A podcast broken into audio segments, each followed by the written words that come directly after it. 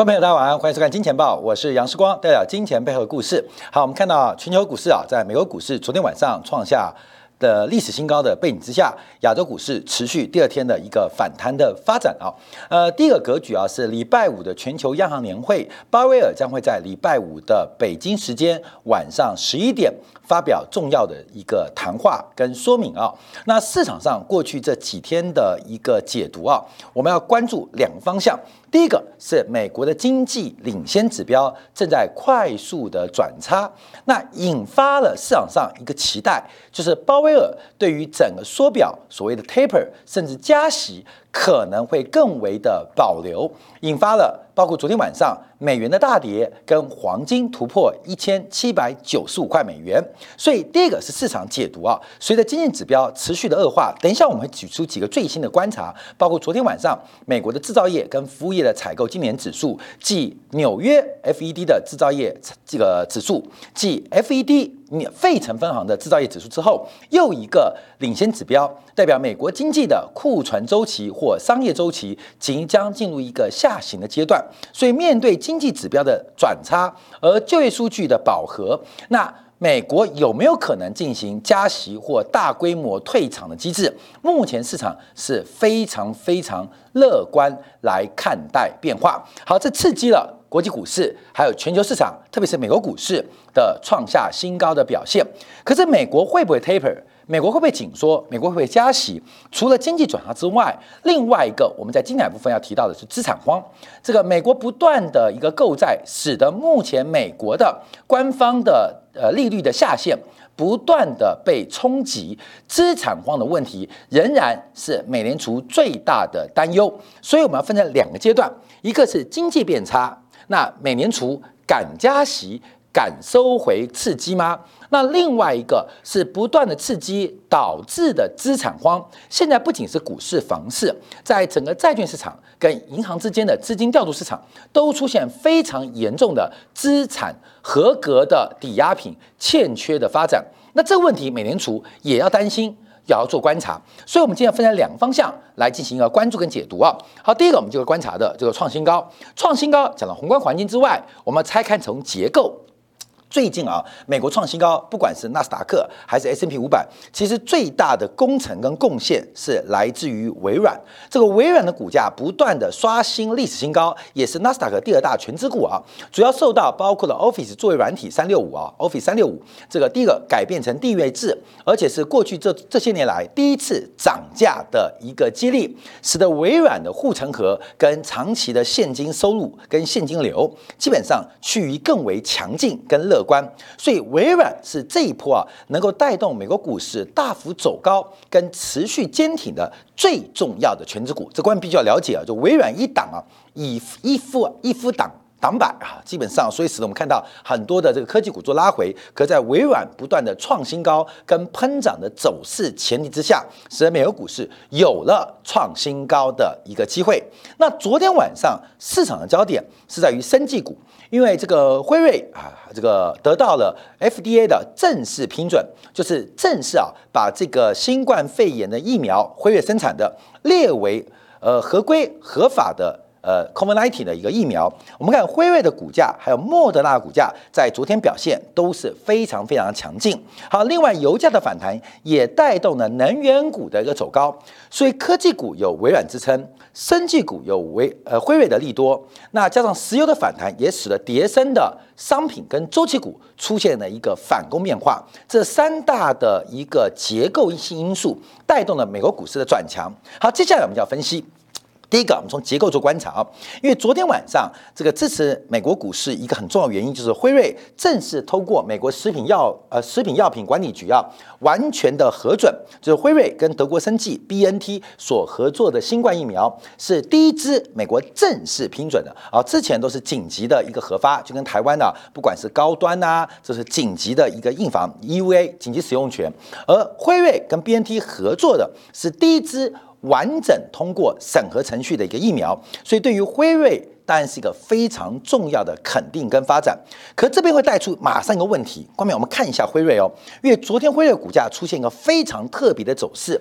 我们先看到辉瑞，还有包括莫德纳这个所谓的信使核糖核酸的这个疫苗啊叫，mRNA 啊，那在二零二一年跟二零二二年应该是全球主要疫苗的首选。所以在这一波在预防、在防范新冠疫情当中，其实这个信使核糖核酸的疫苗是全球主要的首选。所以包括了莫德纳，包括像。B N T 都是目前西方国家的首选。那另外包括的 A Z 跟交生这个病毒载体疫苗基本上是次要的。那另外包括的什么赛诺菲啊，像台湾的高端啊这种蛋白质单元的疫苗，蛋白质单元疫苗基本上就比较偏门，并不是国际疫苗的主流。那另外一个主流是东方大国中国的呃这个全病毒灭活疫苗科兴。好，观众不要看镜头那么小，因为这个呃中国疫苗。是不用钱的啊，打疫苗不用钱的，所以营业收入、营收规模当然比较小啊。所以全球主要的疫苗，一个是最传统的灭活疫苗，一个是最先进的信使核糖核酸的疫苗，这是目前全球主要在防范新冠肺炎当中最有用。而且最有效的两个路径，那其他的路径都是搞笑啊，都是搞怪。打 A Z 的，打高端的，基本上就是搞笑跟搞怪。这是从市场的规模来做观察。好，可昨天晚上我们看到这个辉瑞的股价却出现一点异常哦。我们看到在昨天股价并没有继续的创新高，辉瑞股价在八月十八号创下历史新高，来到了每股五十一点八六美元。昨天晚上。在整个 FDA 通过了一个完整的一个审批之后，股价一度冲到五十一点三六，可中场收盘收在四十九点九三，形成了一个利多之后，股价反而出现开高走低的变化。那大家就会想到，为什么？因为目前辉瑞股价会不会跟去年十二月份的时候发生同样的变化？去年十二月份，在十月三号，英国。十二月十一号，美国分别给了辉瑞呃 EUA，就是紧急使用权的安排。当时的辉瑞的股价是短期出现利多出尽，这个股价一度啊从三十块钱涨到四十三块。可是，在英国跟美国这个消息见报之后，股价不仅没有走高，反而出现大幅的走弱。跌破了前低，一直到啊过去这三个月的时间，随着全球新冠疫情再度加剧，辉瑞股价才突破了去年十月九号的四三块高点。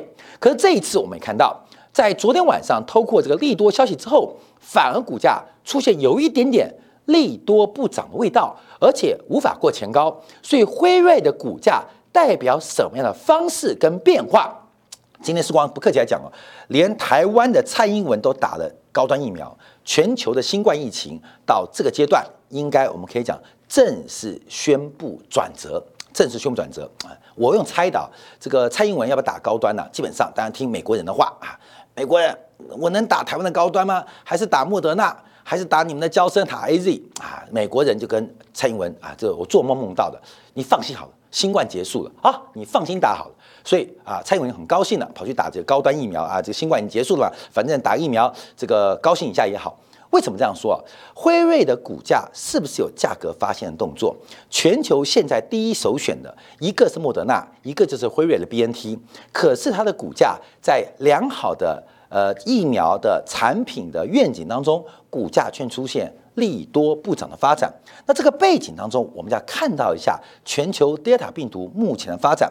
我们从两个角度来做关注，一个是东方，一个是西方的一个判断，就是目前观察新冠疫情在美国、在英国、在印度，特别是美国还没开始爆发，就有可能已经见到了高峰。第一个，从日均的新增病例。还有日均的死亡病例，目前观察，从美国最新的新增病例的增速正在大幅度的放缓，这就是一个微分的概念，也就是这个美国目前的德尔塔病毒的干预啊跟扩散，从整个增速正在快速的放慢当中。那另外从这个住院的重症病患跟死亡人数做观察。目前的增速，一个是没增加过，一个也是增速快速放缓。假如对比印度跟英国为例，可能新新一轮的美国新冠疫情的这个疫情啊，这一波的疫情可能即将在八月底之前见到最高点，进到最高点，这是目前所做的观察啊。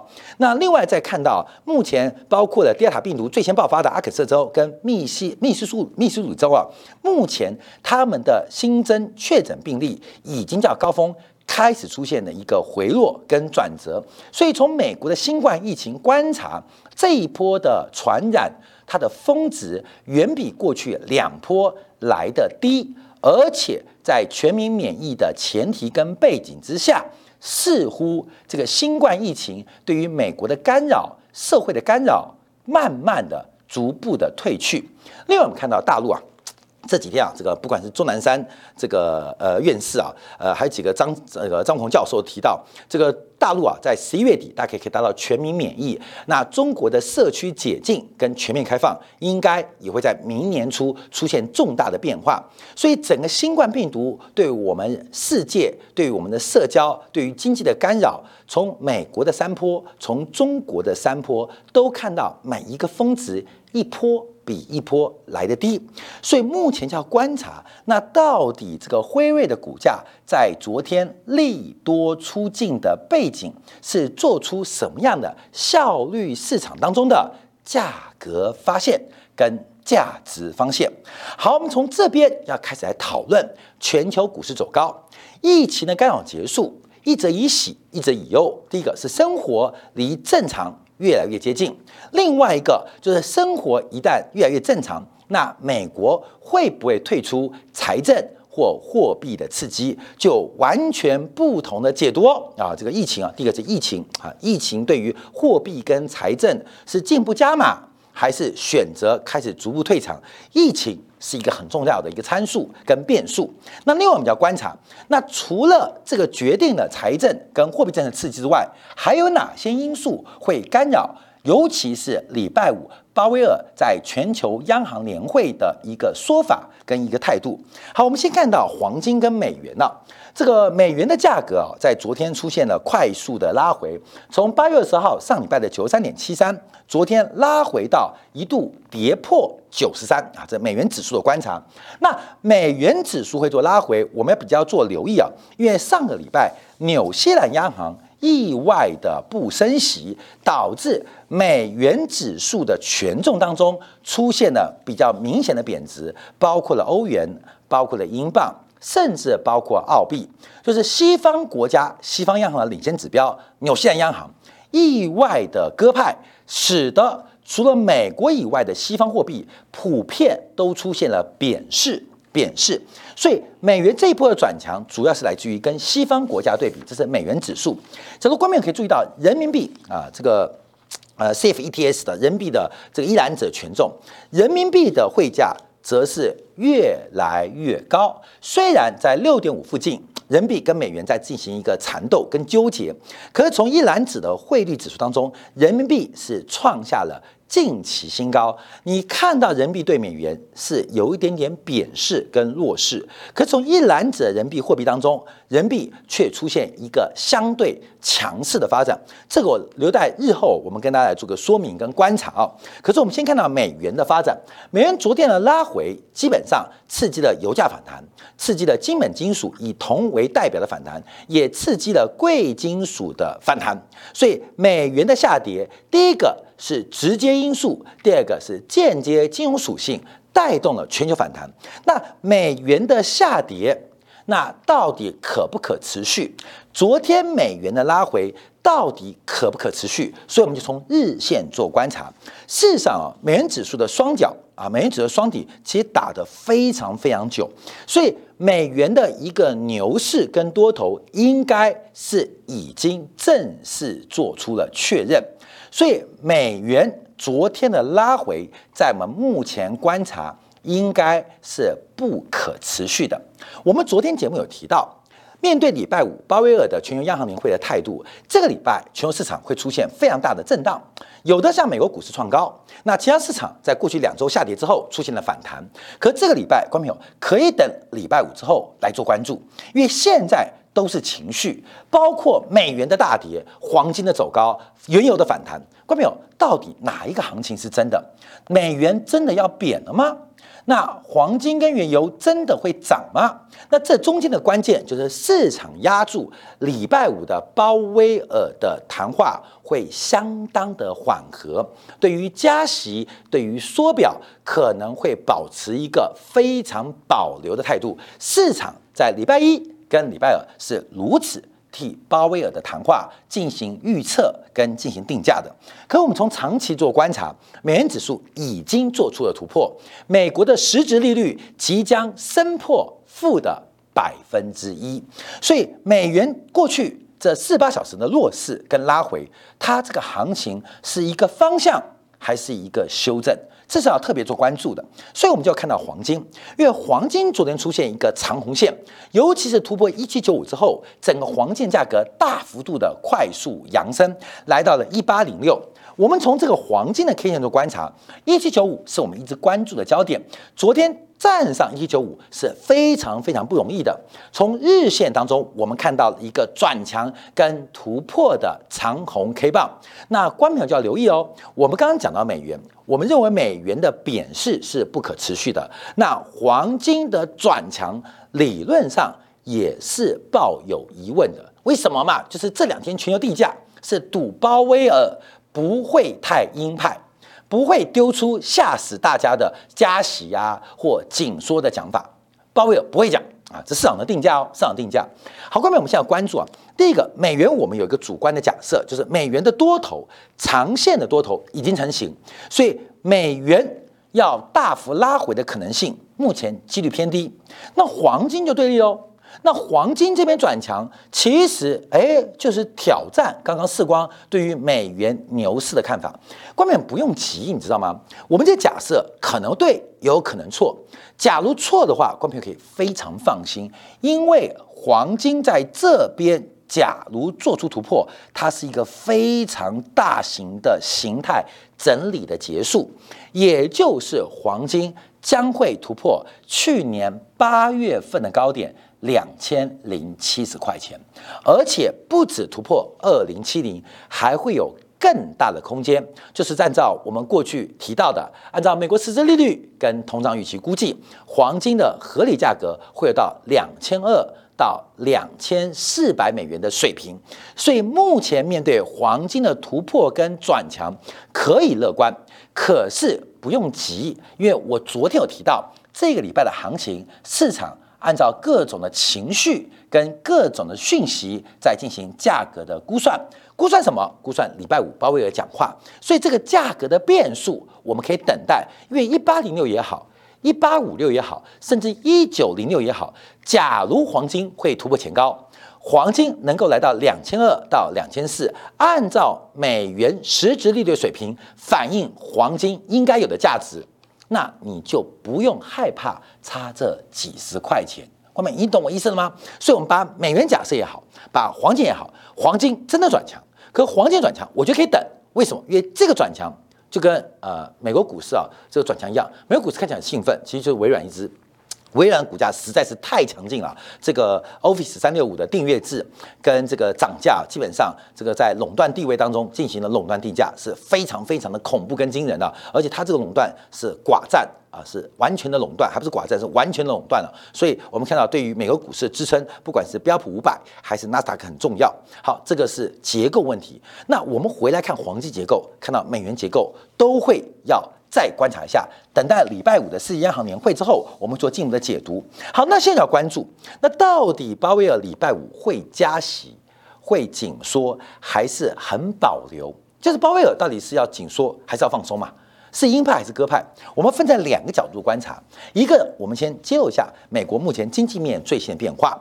昨天晚上啊那，Markey 公布了八月份美国的采购经理人的指数。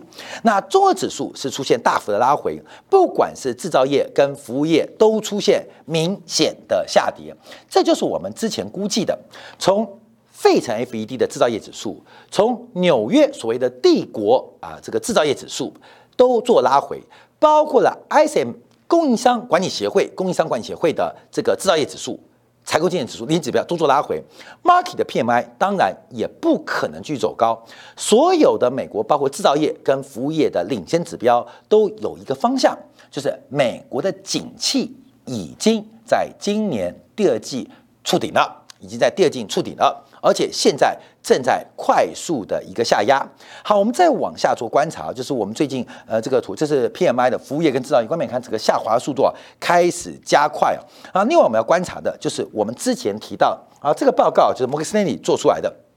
这个摩根最新的报告，这是我们之前提过没有？你知道我们提到什么吗？你还记得吗？我们就提到美国的消费的规模或零售的规模是不可持续的。那这一次啊，摩根斯丹利的图就很棒了，它有做出一个线性规划，一个是两千零二年，一个是两千零九年，做出了一个线性的正斜率的一个统计的一个估算，就是过去这一段时间，过去这段时间，美国的零售销售它出现了。过度消费跟过度下单的发展，所以八月份啊，为什么公布的零七月份零售销售数据很差？高盛在一个月之内两度下修美国第三季的 GDP 目标，就是我们提到，其实美国的景气见顶是已经确定的，美国景气的高峰，包括了库存周期见顶是已经确认的。这个确认的原因很多。第一个是本身的商业周期结束，第二个是在今年上半年，美国人、美国消费者的过度消费的情况之下，它必然会有一个库存的压力或打消库存的压力。所以，我们看到目前啊，美国经济在下滑。我们这个提到，鲍威尔在礼拜五的央行年会当中，能够加息吗？能够紧缩吗？一九二九年的美国股市华尔街的崩盘，最后为什么变成美国的经济萧条，甚至成为全球的经济恐慌？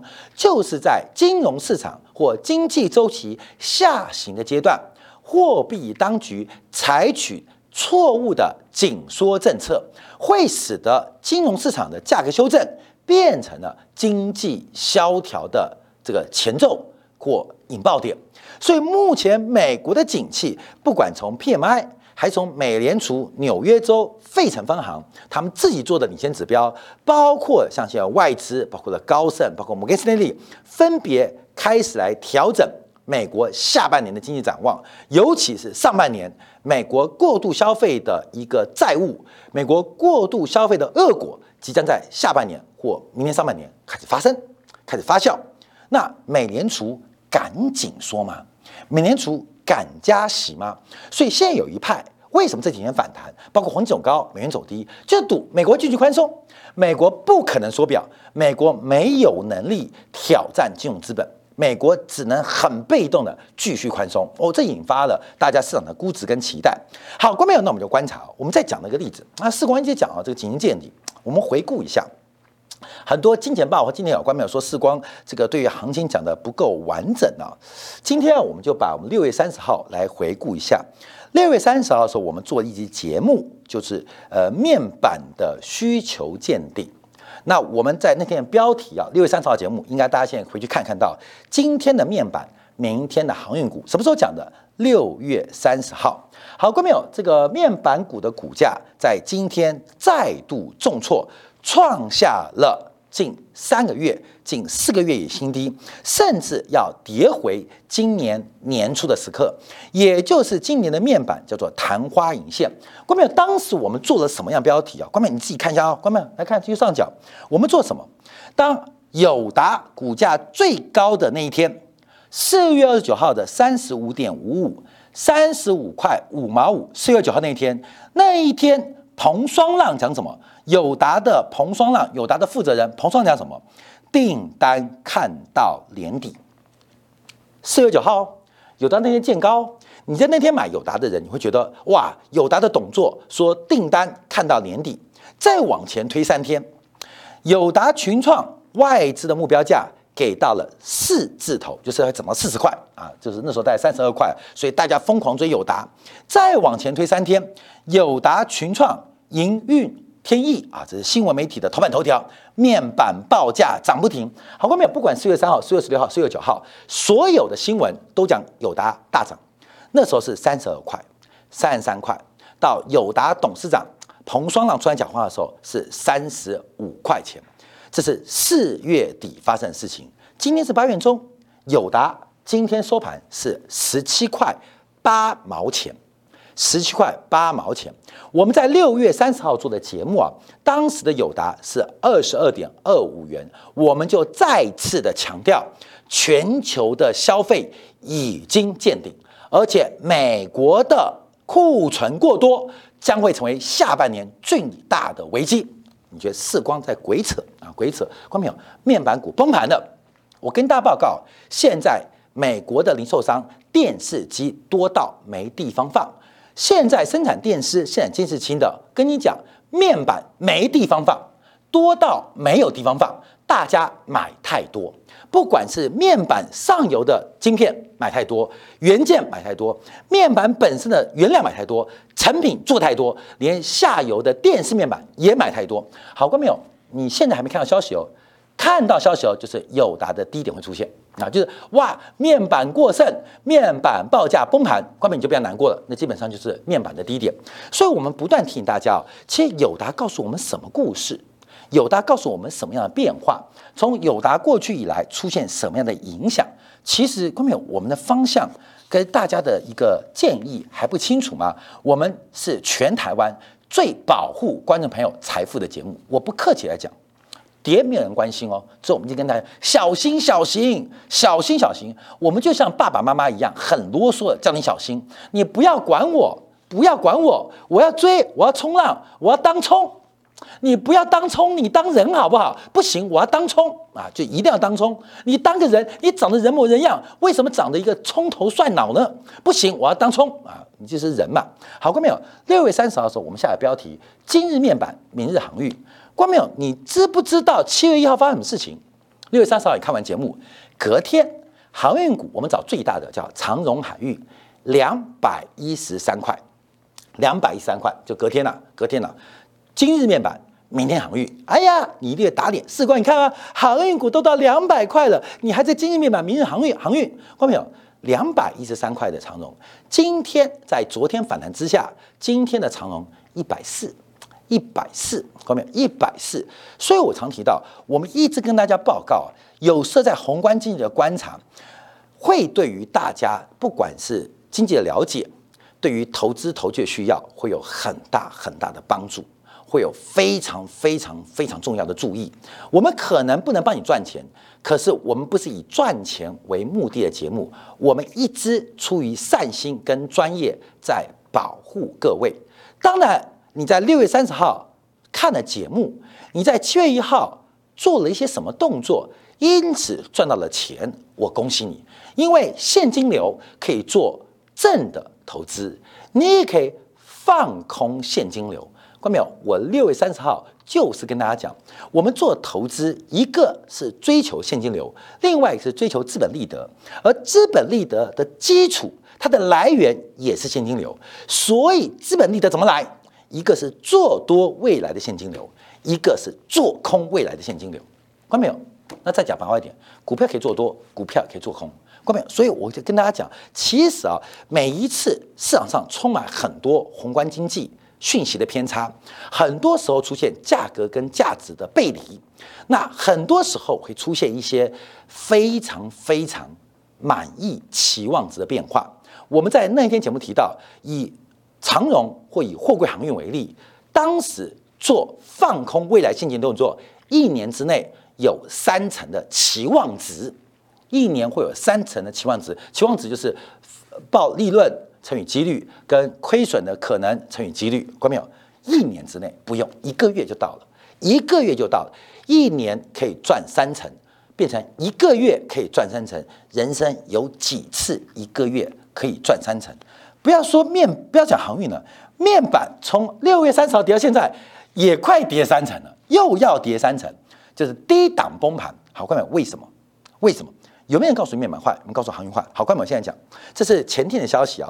这个现在大家关注啊，全球晶片的制造库存创下了六百四七亿美元的历史新高。全球晶片的总库存，九大这呃领先的这个晶片制造商。总库存创下了历史新高，历史新高。